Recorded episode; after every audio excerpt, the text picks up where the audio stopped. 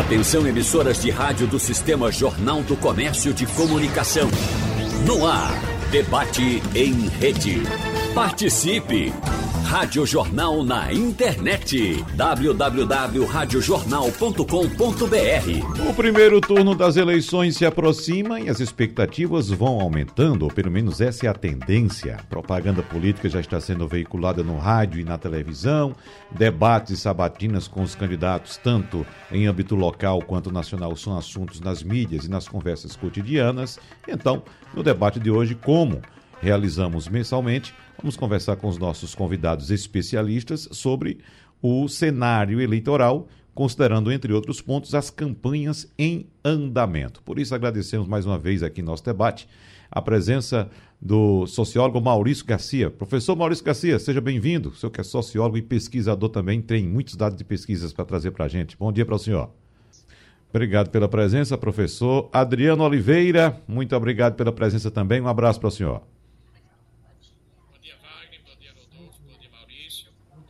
Uh, agora vamos ao professor Rodolfo Marques, que também é professor universitário, pesquisador e cientista político, falando direto de Belém do Pará. Seja bem-vindo, professor.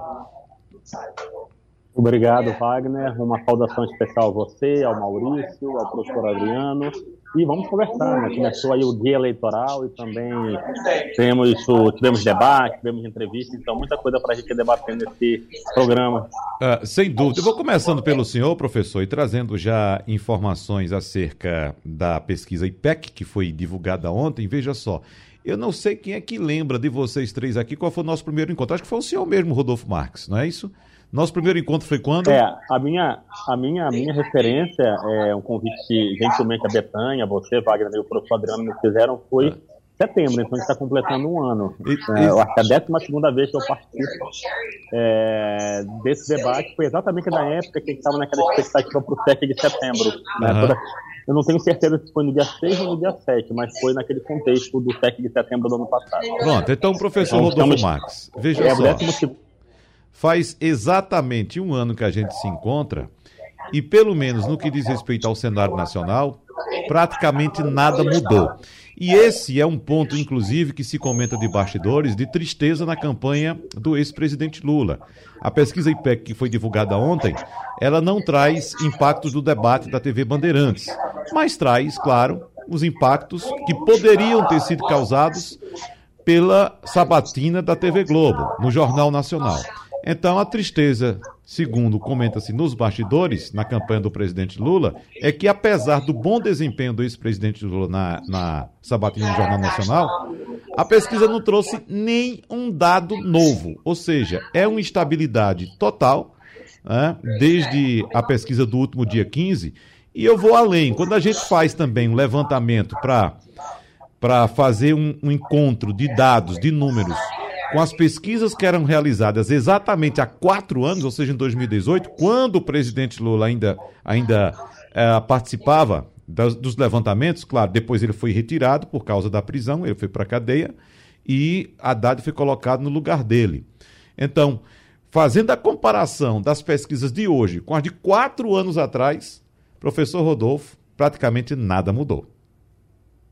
Impressionante, é, é, Wagner. A impressão e nós temos dois grandes especialistas em pesquisa aqui, né, o professor Maurício e o professor Adriano, é como se os dados tivessem sido congelados. Né? Então, nós temos aí um, um, um, movimento, então você tem um voto do petismo, né, como teve ali no Fernando Haddad, com a presença do Lula. E, a, claro, que especificamente em 2018 o candidato era o Haddad, era outro contexto, o Lula estava preso, né, então a votação de Haddad, por exemplo, no primeiro turno foi 32, 33 né, ele conseguiu avançar para o segundo turno e os votos lulistas, restantes do Lula, eles já estão com, com ele no primeiro, no, no primeiro turno.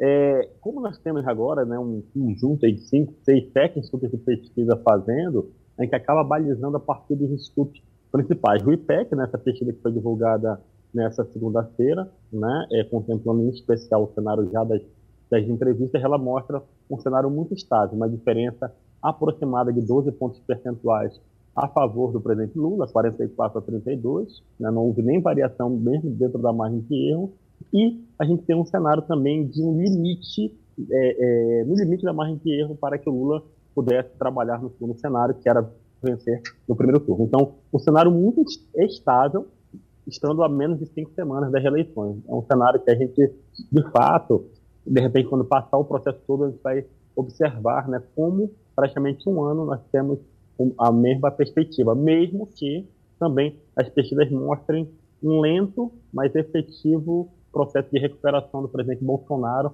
em relação à avaliação do seu governo. Mas uhum. só que essas pequenas melhorias é, não têm afetado, não têm mudado a questão da rejeição ao Bolsonaro, que continua muito alta. Uhum. Professor Maurício Garcia, IPEC, o senhor conseguiu avaliar alguma, algum movimento importante? É, o, que, o que a gente pode observar é que, apesar dos números estarem exatamente iguais, numericamente e estatisticamente, a gente vê que por dentro esses números mudaram e deram um pouquinho mais de robusteza ao perfil do eleitorado de Bolsonaro.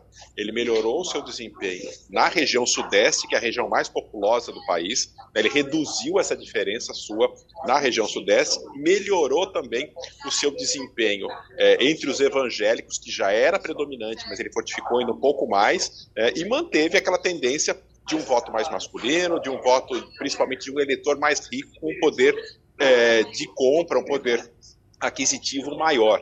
Então, foi uma, só uma consolidação dessa situação. E pouca repercussão se teve até então de, dos, das entrevistas uh, que ocorreram na TV Globo na semana passada e principalmente do debate uh, que ocorreu no domingo na Bandeirantes. Então, são, são, são movimentos que ainda não foram pegos uh, pela pesquisa e acredito que deverão ter algum impacto, sim, mas nada estrondoso, nada muito grande, a não ser que algo muito, algo muito grande, né? Aquela, alguém cair numa, escorregar numa bela casca de banana que algum candidato possa ter e que ocorra algo totalmente fora do roteiro, o que é muito pouco provável que ocorra, seja com Lula, seja com Bolsonaro, que são os candidatos que, que interessam. A gente teve no debate, principalmente da Bandeirante, um bom desempenho, acho que isso foi unânime, da candidata do MDB. É, Simone Tebet, acima do esperado, até principalmente para quem a, a, conheceu. Ela teve uma grande repercussão nas, nas, mídias sociais, mas nada que pudesse mexer na polarização que a gente está vendo já desde há muito tempo, como o Rodolfo ressaltou bem, há mais de um ano, entre Lula e Bolsonaro na disputa. Uhum.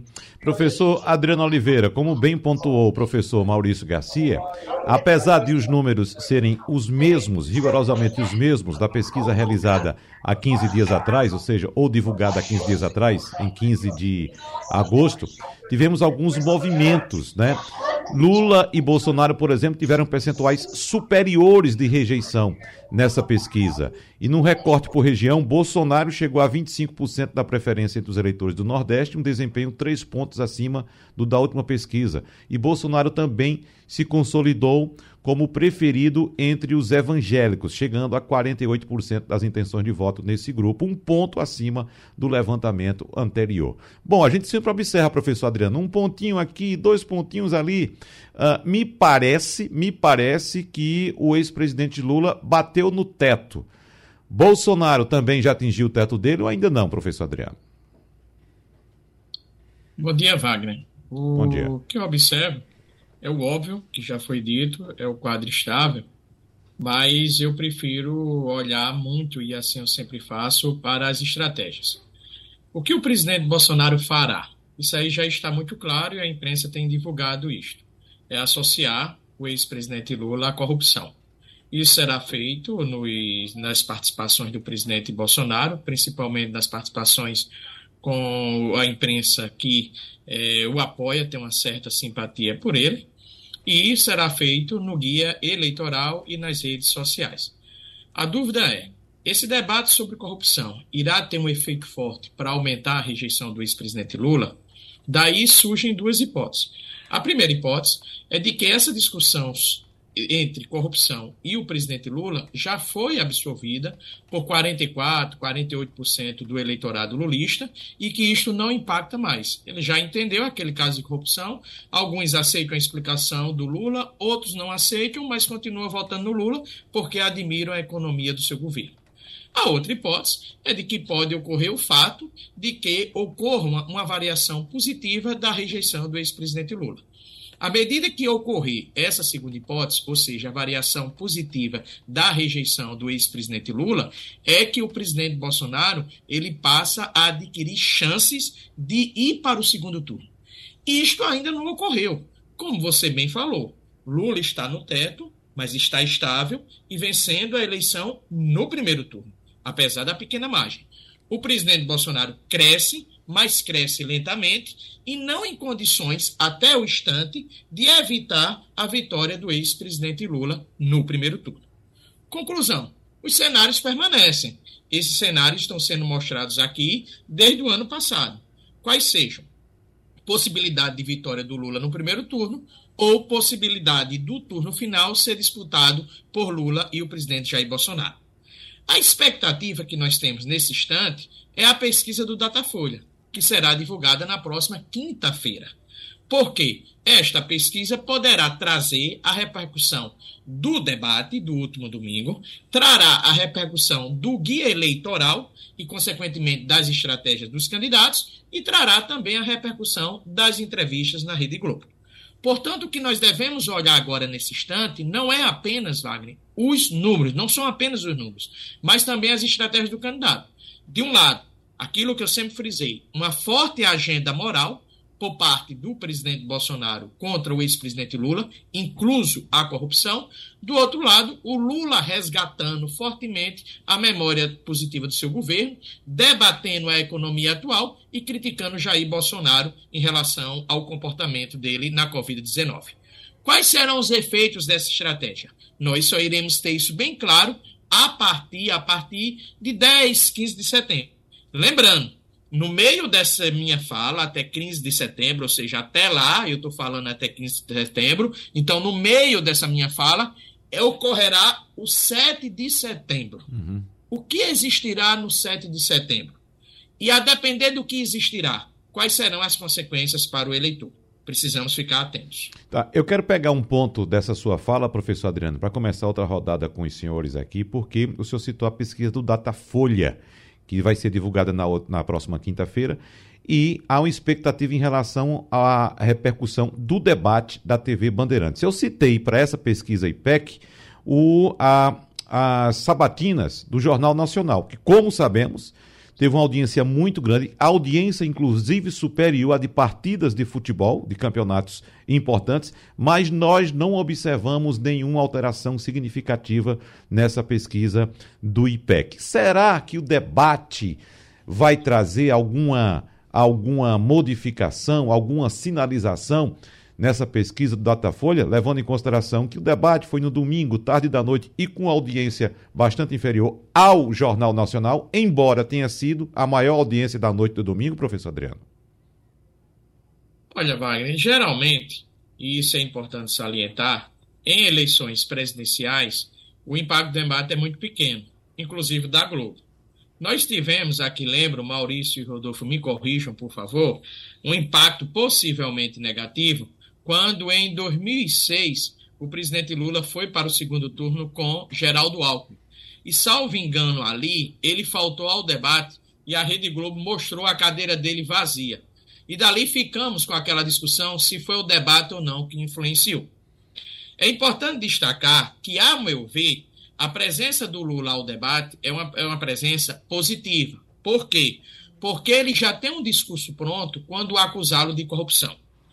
Quem perde mais na presença do debate é o presidente Bolsonaro.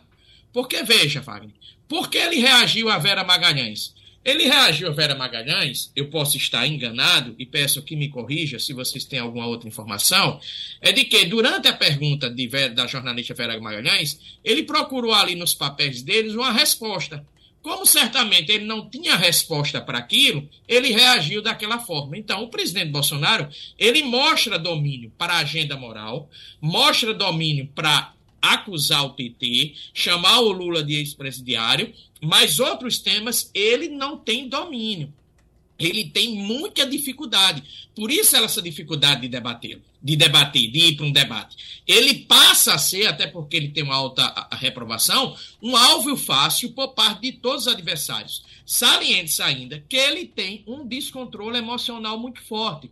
Inclusive, o Lula perdeu uma grande oportunidade no debate, quando era para ter citado no primeiro bloco a, o envolvimento dos filhos dele com corrupção e também o orçamento secreto. E ele não fez. Quem conseguiu fazê-lo com que ele se descontrolasse foi a Simone Tebet, Ciro Gomes e Vera Magalhães.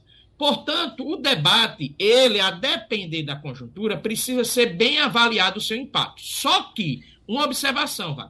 Você deve estar acompanhando nas redes sociais de Lula, nas redes sociais do presidente Jair Bolsonaro, cenas do debate e cenas da entrevista no Jornal Nacional. Então você repercute ele através da, das redes sociais.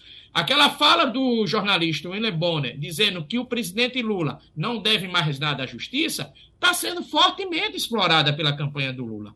Ao mesmo tempo, aquela fala antes do debate de Bolsonaro, quando ele diz eu não aperto mão de ex-presidiário, também já está sendo fortemente explorada. Então, hoje o debate, a repercussão dele não é de imediato, é com o tempo em virtude das redes sociais.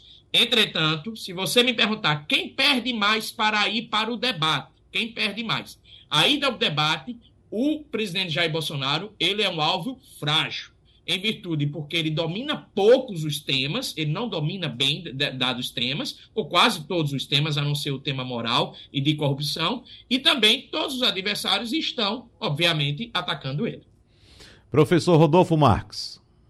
Sim, primeiramente confirmando, né, a, me lembro bem desse debate, é, professor Adriano, em 2006 houve duas circunstâncias, né, o presidente Lula, nas, nas duas semanas anteriores da, da eleição de 2006, é, do, do, ainda do primeiro turno, o, o, Lula não compareceu porque houve o estouro do escândalo dos aloprados, né, uns dossiês que haviam sido fabricados contra é, políticos tucanos, políticos do PSDB, e ele optou em encerrar né, o debate da Globo no primeiro turno. Ele acontece na quinta-feira anterior às eleições, anterior ao primeiro turno. No segundo turno, o debate da Globo acontece na antevéspera, acontece na sexta-feira.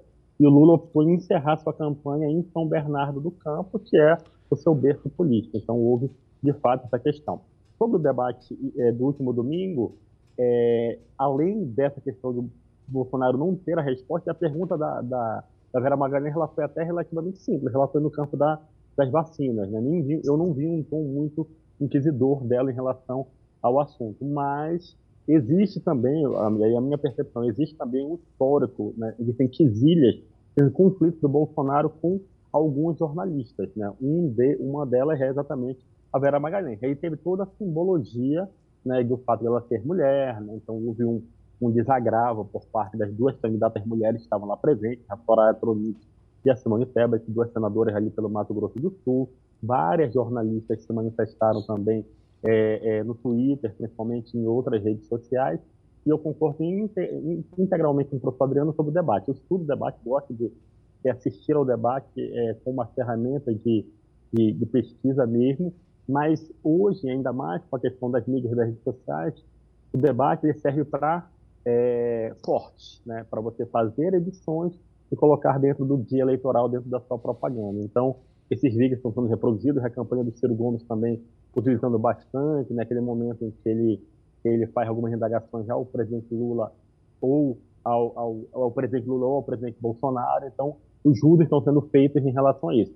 Do ponto de vista é, temático, do ponto de vista é, é, é da exposição, a Simone Tebet acabou tendo um destaque, mas honestamente eu não acredito em um impacto eleitoral, um impacto em intenções de voto é, em relação aos desempenhos. E também concordo que quem tem mais a perder é o presidente Bolsonaro, porque ele acabou em um dado momento sendo alvo dos cinco candidatos que estavam lá presentes.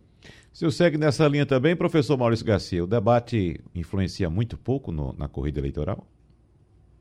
Em linhas gerais, concordo sim, mas eu acho que, como foi dito também pelos dois, tanto para Adriano quanto para o Rodolfo, o debate serve de munição, geração de conteúdo para suas próprias campanhas. Então, o que a gente mais vê são recortes de falas de um ou de outro, de ataques Né? E, e para isso que serve, para falar dentro da bolha. Até porque os dois recortam momentos bons da sua campanha, do da sua fala no debate, para poder, dentro da sua bolha, dentro do WhatsApp, dentro das suas mídias sociais, poder fazer a sua propaganda. Nesse aspecto, é extremamente produtivo. Né? Por mais que se fale que Lula escorregou aqui o acolá, não, não respondeu aqui o acolá, que Bolsonaro ficou constrangido aqui o acolá, ou que ele, ele assim, ofendeu a jornalista Vera Magalhães. Para o eleitor bolsonarista, por exemplo, a Vera Magalhães, ela deixa de ser mulher, ela é uma jornalista que ataca o presidente. Então, por isso, ela merece ter resposta a todas as suas inquisições ao presidente. Então, é, são coisas diferentes, depende do ponto de vista de quem está analisando a coisa. Então, dentro da bolha, isso é muito útil. Eu acho que Bolsonaro é, não se sai mal nesse aspecto, ele sai muito, muito bem, até porque para qualquer coisa, quando ele não tem resposta, ele, ele vai para o discurso moral, onde ele domina e fecha aquilo, chamando Lula de ladrão, criticando uma série de outras coisas, porque aquilo vai gerar conteúdo para sua bolha, para o seu eleitorado. Então, nesse aspecto, os debates geram conteúdo e alimentam a própria base, o próprio núcleo daquilo. É como se você pegasse o jogo do Brasil e Alemanha de 2014, pegasse todas as vezes que algum jogador brasileiro pegou na bola, fez o gol, ou deu um toque, dizer, criar uma edição daquilo dizendo que o Brasil foi extremamente superior Alemanha, quando de fato o resultado não foi, para quem analisou, o resultado como um todo.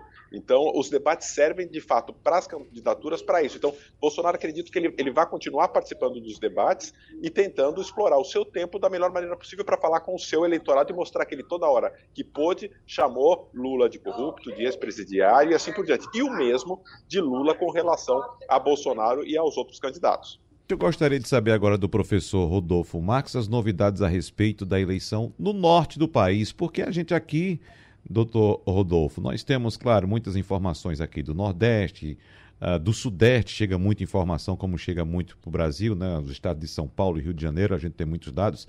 Mas como é que está a eleição no norte do país? Existe essa polarização, existe essa disputa, existe essa briga? Qual o retrato que o senhor traz para a gente? Existe sim, meu caro é, Wagner. O que é que a gente viu em 2018, o que é que a gente está vendo agora, né? O, o, o tem, nove, tem sete estados, né? Concentra é, mais da metade do território brasileiro. Os dois maiores estados da federação estão aqui no, no Norte, né? O Pará, de onde eu falo, que é o segundo maior estado, e o Amazonas, que é o nosso estado é, vizinho. E tanto em 2018 como agora em 2022, a gente vê muito fortemente o reflexo da nacionalização da eleição. Claro que a gente vai ter alguns casos pitorescos no Acre, por exemplo, no Amapá, né, que é um, é um, um estado em que há lideranças importantes, por exemplo, Randolfo Rodrigues, senador, ele está na coordenação da campanha do Lula, ele é um nome importante, né, ali na, na, aqui também no Amazonas existe a figura do, do que foi presidente da CPI da Covid, senador Omar Aziz, o ex-governador Eduardo Braga, a liderança política do Amazonino Mendes. E o que a gente observa aqui? É, calibrar quem é que está do lado do Lula e quem é que está do lado do Bolsonaro. Então, a gente observa isso, o guia eleitoral começou na última sexta-feira, eu estou acompanhando muito detalhadamente o do Pará aqui. Então, o Helder Barbalho, que é candidato aqui à reeleição no primeiro turno, né? que ele, ele vença até com uma relativa vantagem. Ele está participando da campanha com vídeo do Lula. Né? Então, MDB e PT estão aliados aqui no Pará. Já o candidato Zequinha Marinha do PL, ele usa a imagem, ele a vídeo gravado do, do, do presidente Bolsonaro. Uhum. Em 2018, né, em 2018, apenas dois estados deram vitória ao PT, aqui da região norte, o Pará e Tocantins. Né? Os outros cinco deram vitória para Bolsonaro. É a região com, com, com o menor colégio eleitoral, né? na verdade, o norte e o centro-oeste concentram aí as duas menor, os dois menores contingentes, o Pará, que é o maior eleitorado, são 6 milhões de eleitores, mas de toda sorte é importante, principalmente do ponto de vista simbólico, e por uma discussão que é presente em todas as campanhas aqui, que é a questão da Amazônia. É quando a gente fala de Amazônia, entra principalmente a pauta do meio ambiente, a pauta da sustentabilidade. Hum. Bom, professor Maurício Garcia, como a gente observa, aquela tendência né, de os dois grandes eleitores dessa, dessa, desse pleito puxarem os votos, Lula e Bolsonaro, como bem trouxe aí o professor Rodolfo Marques. Mas aqui em Pernambuco, professor Maurício Garcia, claro, a gente sabe do potencial de voto desses dois grandes eleitores, mas, por exemplo, o presidente Lula declarou taxativamente voto a um candidato que não vem, até agora, pelo menos, reagindo no, no, nas pesquisas, professor Maurício Garcia. É, o que a gente observa aqui é que há, existe uma candidata que não está com apoio oficial na chapa de Lula, mas que se identifica muito com o PT, que é Marília Reis. Marília Reis é uma ex-petista, é uma pessoa que está sempre é, associando a sua imagem a Lula, até pelo, pelo fato do Solidariedade, seu partido, fazer parte da aliança, do acordo, do, do, do, da campanha da candidatura de Lula, então ela usa isso, mas ela, oficialmente, pelo fechamento de chapas em Pernambuco, não é a candidata de Lula. Mas ela tem ganho o fato da associação já histórica que ela tem uma história também não tão longa, mas uma, uma história de, de, de, apoio a ele e de um apoio mais à esquerda, até pela, pela tradição do seu nome, do seu sobrenome, pela história de, de Miguel Arraes. Então, ela tem usado isso. Óbvio que a estratégia da campanha de, de Danilo é associar ele a Lula, e, é claro, nesse um mês e pouco de eleição, e um mês praticamente de campanha que a gente vai ter efetiva do que eleitoral, é tentar Danilo associar ele a Lula para ver se ele consegue um crescimento nesse aspecto. Mas hoje o que a gente observa aqui é uma polarização sim também em termos de eleição presidencial, mas quem está se associando mais, mesmo que não oficialmente por conta de coligação, é Marília Reis, o seu nome, a Lula, disso não há dúvida. A questão só aqui é para ver o quanto que a oposição, no caso Anderson Ferreira, associado a Bolsonaro, consiga crescer. Mas o, o, o tamanho do eleitorado de Bolsonaro aqui comparado com o de Lula é menor, assim como é menor é, em toda a região Nordeste. Então, essa disputa que vai ser dada aqui nesse, nesse termos de apoio, de associação com um candidato ou com, outro, ou com outro, mas essa polarização de fato já existe, não, não oficialmente em termos de chapas como a gente viu, mas em termos de simbólicas, não há como negar que a candidatura de Marília tenta se associar a, a Lula, até porque o, ela toda hora faz o gesto de apoio do L com a mão e ela só se veste de vermelho. Então, uhum. essa associação dela a Lula é simbólica muito forte. Muito bem. Professor Adriano Oliveira, algum dado chama a atenção na eleição de Pernambuco, ou assim como na eleição nacional, nós caminhamos também uh, sem surpresas, sem solavancos? Olha, Wagner, eu sigo com a hipótese detectada por pesquisas qualitativas há um bom tempo, que eu não tenho como desagregar a eleição em Pernambuco da eleição nacional. Isso significa muito claramente que aqueles candidatos que não tiverem uma posição nacional terão dificuldade, isso não significa que seja impossível, de crescer nas pesquisas. Ou você tem um candidato a presidente, ou você vai ter dificuldade de crescer nas pesquisas. Essa é a minha hipótese. A friso que isso não é achismo, é o que é apresentado pelas pesquisas qualitativas. Obviamente que você pode ter uma estratégia tão bem feita que você pode furar essa minha lógica, ou seja, você conseguir vencer uma eleição em Pernambuco sem falar em candidato a presidente da República, em particular em Jair Bolsonaro ou no ex-presidente Lula. Ou, claro, se um do cisne negro empoderável nesse instante vier a ocorrer, em Simone Tebet ou em Cino Gomes. Eu continuo com os mesmos cenários postos. Eu sempre gosto de apresentar cenários quais seja o primeiro cenário com Marília Reis e, e Danilo, o segundo cenário com Marília Reis versus Antos Ferreira e o terceiro cenário Antos Ferreira versus Danilo. Veja que Marília Reis está nos dois cenários presentes de um total de três. E Antos Ferreira, ele está presente, claro, pelo seu candidato bolsonarismo. Daí você me pergunta, e Danilo? O candidato do PSB ele tem um desafio. Primeiro é crescer ao ponto de estar no segundo turno. Segundo, adquirir a identificação com o ex-presidente Lula e, consequentemente, repartir essa identificação com Marília Reis. E o terceiro desafio, que é o desafio mais árduo, é justificar o porquê o PSB merece ganhar novamente. Então, esses três desafios limitam um pouco o crescimento de Danilo, mas de modo algum, de modo algum mesmo, eu desprezo as suas chances de estar no segundo turno. Ele consta no meu cenário. E claro, pode ocorrer também uma mudança. Uma mudança. Qual é a mudança? É um quarto cenário. Aliás, dois cenários que não devem ser descartados, embora hoje remotos, é de que, se porventura o candidato Miguel Coelho ele viesse superar Anderson Ferreira, por dois, duas questões.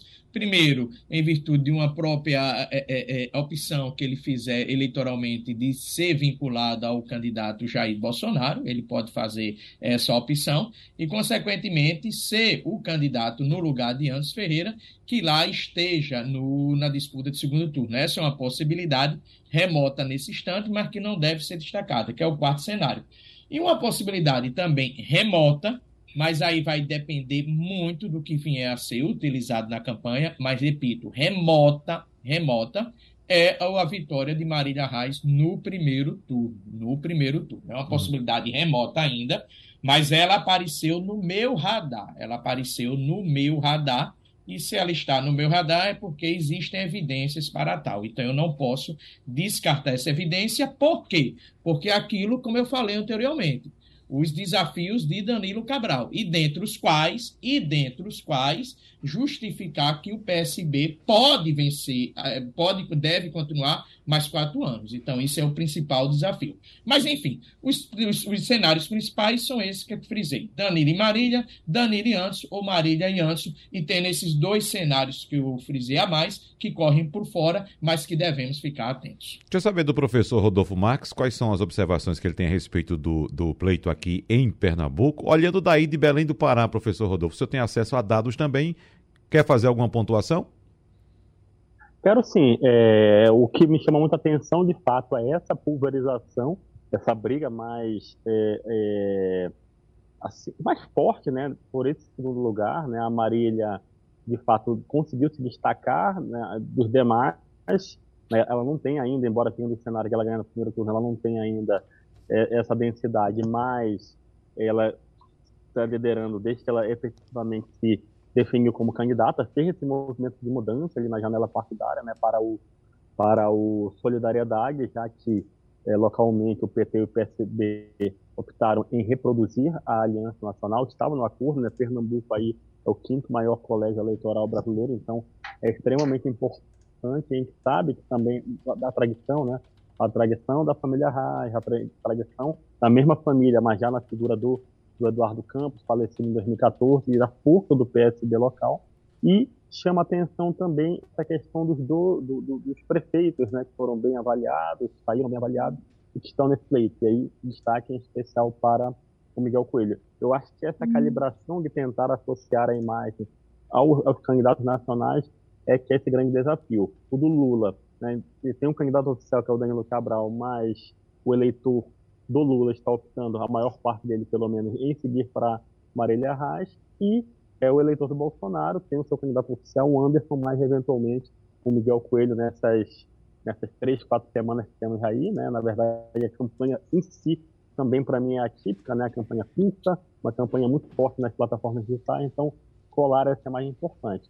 E na eleição nacional aí em Pernambuco a gente observa, né? O por ser um dos principais colégios eleitorais, então nós temos pesquisas em maior profusão do que temos, por exemplo, aqui no Pará, e a gente observa, de fato, a distância do presidente Lula em relação a Bolsonaro em Pernambuco é absurdamente grande. Uhum. Professor Maurício Garcia, vamos falar da eleição majoritária também para o Senado. Se você quiser fazer mais alguma observação em relação ao governo, pode fazer também, mas eu queria falar aqui também da pesquisa do Instituto Conectar para o Senado, que mostra André de Paula em primeiro com 12%, Guilherme Coelho em segundo com 10%, Tereza Leitão em terceiro com 6%, Gilson Massado empatado também com 6%, Esteve Jacinto do PRTB com 3%, Carlos Andrade Lima também com 3%. Carlos Andrade Lima, que é do União Brasil. Então, nessa pesquisa do Senado, mostra que Pernambuco deve seguir a cultura de o governador, candidato a governador mais votado no primeiro turno, eleger também um senador, professor Maurício Garcia essa tendência é grande que ocorra, assim como não só em Pernambuco, mas em todo, todo o Brasil, em todos os estados, isso é muito provável, é muito provável que isso ocorra. Mas o que a gente tem hoje de cenário, e vale lembrar que o voto para senador é o último que vem em termos de prioridade na cabeça do eleitor, é, hoje está absolutamente embolado. Qualquer pesquisa que, que seja divulgada, e a gente vai ter essa pesquisa hoje divulgada pelo IPEC, é, sem, óbvio, não tem o resultado, mas eu tenho plena convicção de que vai dar empate entre todos os principais candidatos, ou seja, Tereza, Guilherme Coelho, é, André. André de Paula, André de Paula e Gilson Machado. Todos devem estar empatados tecnicamente nessa disputa, porque é uma disputa difícil, é uma disputa que vai ser decidida lá na final, às vésperas da eleição, e de fato todos eles têm suas razões para estarem disputando porque são atrelados a candidatos fortes é, de, em termos competitivos no, no, no, plano do governo do Estado. Então, é uma eleição ainda totalmente aberta, os percentuais entre os candidatos é muito próximo, então teremos é, fortes emoções, mas com certeza, daqui para frente vai depender do andamento, do desempenho dos candidatos ao governo, que deve puxar um candidato ou outro. Vai ser uma decisão, uma, uma, uma disputa que vai ser decidida nas últimas semanas, nos últimos dias para a disputa, mas hoje está embolado de fato entre esses quatro candidatos. É, e o senhor tem muita razão, professor Maurício Garcia, porque a pesquisa aponta que entre nenhum branco, nulo, não sabe, não respondeu, esse índice junto chega a 56%, 50, mais de metade do eleitorado, ou seja, não se envolveu ainda com a eleição, né, professor Maurício? E isso na pergunta estimulada. Na uhum. espontânea, esse número é muito maior ainda. Então, o que mostra que, de fato, as pessoas não estão pensando ainda na campanha para o Senado e vão uhum. decidir na hora para tentar atrelar de fato ao seu voto para governador. Ô professor Adriano Oliveira, e esse fato faz com que, de fato, o eleitor, na hora de votar para, para governador, uh, tenha tendência de escolher aquele candidato ao Senado apoiado por aquele determinado governador, já que ele deixa por último essa escolha do Senado? Wagner, as suas observações e as observações de Maurício estão absolutamente corretas. Primeiro é o alto percentual de pessoas que não declaram voto para senador. E segundo, de fato, salvo engano, eu fiz até um artigo para o Jornal do Comércio sobre isso. De sete eleições, cinco eh, eleições em Pernambuco, foram seis, o, candidato a governador eleito puxou o senador eleito. Mas eu gostaria de fazer uma observação para vocês. Essa eleição para o Senado, ela tem dois favoritos hoje.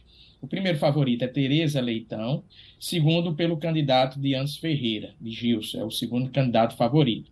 André de Paula, em virtude do seu perfil, da sua qualidade parlamentar, que ele é um grande político, e também de Marília Reis, ele corre por fora, mas ele tem que furar essa bolha. Por que Tereza Leitão? Porque é do PT e, consequentemente, ela, partindo do princípio de que o PT teria 20% de admiradores no Estado, ela teria já um alto percentual. Além disso, ela é uma candidata metropolitana e ela tem chance de ter um bom desempenho na região metropolitana. No caso do candidato Dianes Ferreira, é pelo fato do bolsonarismo. Ou seja, você disputa a eleição para senador, não para governador. Portanto, você precisa de menos votos. E o bolsonarismo ele pode ter 25% a 30% dos votos. E se ele tiver 20, 80% desses votos, ele poderá ser o candidato eleito.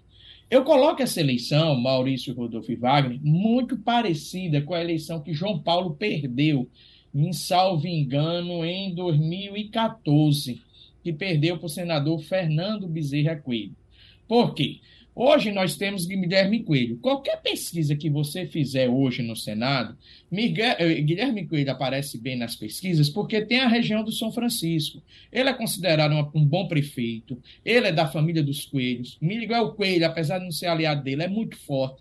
Fernando Bezerra Coelho é muito forte na região e, portanto, ele aparece muito bem. A marca Coelho e o seu e a sua memória positiva na cidade de Petrolina. Aí você vem para Aruagueste, chega na região metropolitana.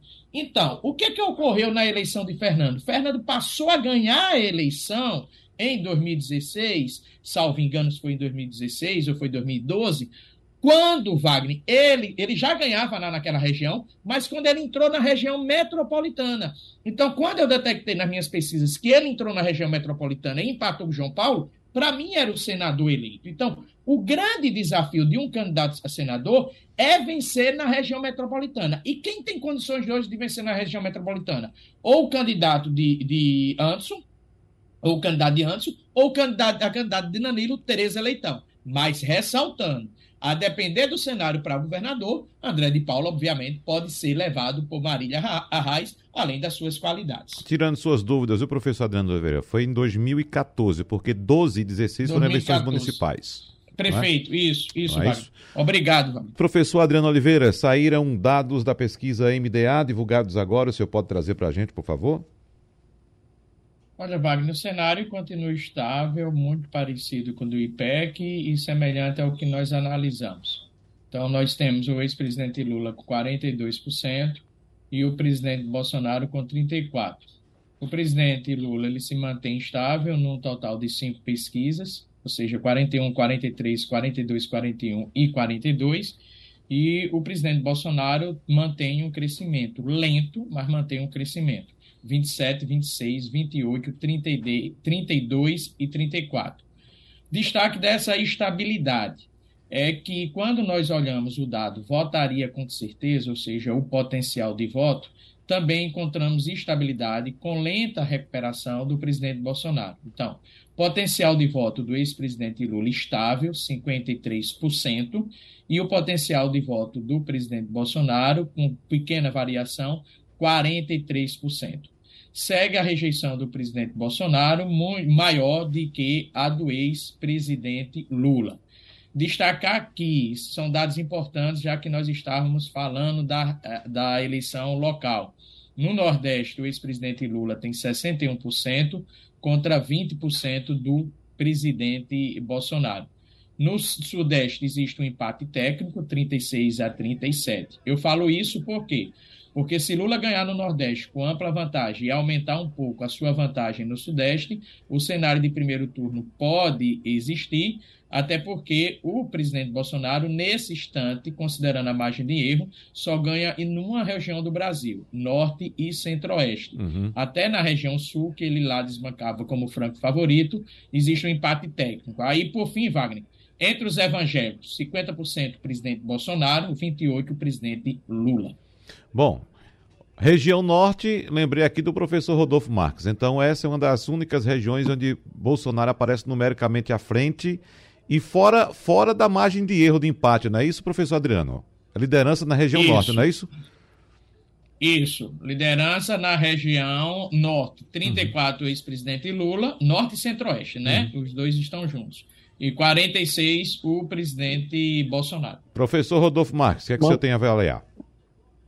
É, mantém o quadro, mantém o quadro que nós observamos em, em 2000 o 18 Centro-Oeste, né, ele tem muita questão do apelo do agronegócio, né, então a, a, bancada ruralista é muito forte aí dentro desse contexto, o presidente Bolsonaro dialoga muito com esse do norte, é aquele contexto que eu coloquei, né, a despeito, por exemplo, do problema do, do Amazonas, né, é, em especial no contexto da pandemia, Amazonas continua votando muito forte aí com, com o presidente Bolsonaro, a diferença aí, né, são as duas regiões que têm o menor eleitorado, a diferença aí é 10 12 pontos percentuais ajuda Bolsonaro, por exemplo, na questão das regiões maiores, como o Sudeste e Nordeste. Mas é um cenário, é, é, meu caro é, Wagner, que pode talvez reduzir um pouquinho, porque o Lula está focando um pouco das ações também nessa, nesse mês de setembro aqui na região norte. Inclusive, uhum. no próximo dia 1 de setembro, quinta-feira, ele vai estar em Belém, vai fazer uma, uma, um comício, né? vai fazer uma,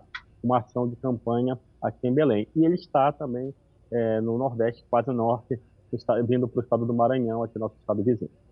Professor Maurício Garcia, vou trazer um dado aqui para a gente falar também dos outros candidatos, porque no debate, ao final do debate da TV Bandeirantes, a emissora publicou alguns dados que são interessantes. Por exemplo, cresceu muito a busca ao nome da candidata Simone Tebet. Foi o nome mais, mais Tebet, mais buscado durante o debate nas mídias sociais. Em primeiro lugar, Jair Bolsonaro, em segundo lugar, Simone Tebet, em terceiro lugar, Lula. O Instituto Datafolha fez também, naquela ocasião, uma, uma pesquisa qualitativa durante o debate e Simone Tebet foi escolhida entre os pesquisados como a que teve o melhor desempenho no debate. Bolsonaro, segundo esses entrevistados dessa pesquisa qualitativa, teve o, o pior desempenho.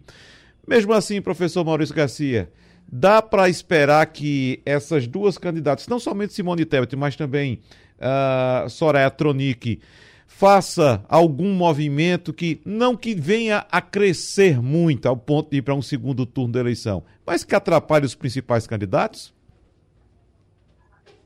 Na prática, acredito que sim.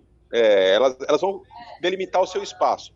Apesar que há uma grande expectativa de que na última semana haja uma movimentação já no primeiro turno de um voto útil. Para tentar ajudar. Isso aconteceu em 2018 e deve acontecer agora de novo. Mas o desempenho, principalmente de Simone Tebet, mas também um pouco de Soraya, porque a Soraya estava sendo apresentada de fato como candidata. A Soraya eh, ela era uma ilustre desconhecida para o eleitorado nacional. Simone já não. Simone teve um destaque razoavelmente bem destacado na, na CPI da, da Covid e tinha uma, um certo conhecimento, uma certa esperança. E, de fato, durante o debate, o desempenho de ambas, a preponderância de ambas foi muito forte. E elas têm um apelo do voto feminino, muito forte, muito importante nesse momento. Então, eu, eu acho que, de fato, elas tiveram um bom desempenho, vão, devem continuar tendo nos próximos debates, mas não acredito que isso possa impactar na campanha. Claro, se elas ficarem com 2% e por conta de dois pontos percentuais, percentuais um candidato possa ir para o segundo turno ou não, isso vai fazer falta uhum. sim nesse aspecto isso vai fazer falta. E, e é o que tudo indica, será uma polarização muito grande e que vai ser por pouca coisa que ou não teremos o segundo turno ou que termine um ou outro na frente na disputa. Nesse aspecto é importante, mas uhum. crescimento efetivo da candidatura delas eu acho muito pouco provável. Professores Adriano Oliveira, Maurício Garcia e Rodolfo Marques, nosso encontro aqui é mensal, mas devido à proximidade da eleição, podemos agendar um próximo encontro para daqui a duas semanas, para a gente ver se alguma coisa mudou? Todos concordam? Então, beleza. Claro. Daqui a, duas, daqui a duas semanas, a gente se encontra novamente na metade de setembro e no final de setembro poucos momentos antes da eleição, tá certo? Obrigado então pela participação dos professores Adriano Oliveira, Maurício Garcia, Rodolfo Marques. Até daqui a duas semanas e você que nos acompanha, o debate é repetido amanhã às duas e meia da manhã. Tchau, tchau e até a próxima. Sugestão ou comentário sobre o programa que você acaba de ouvir, envie para o nosso WhatsApp 99147 8520.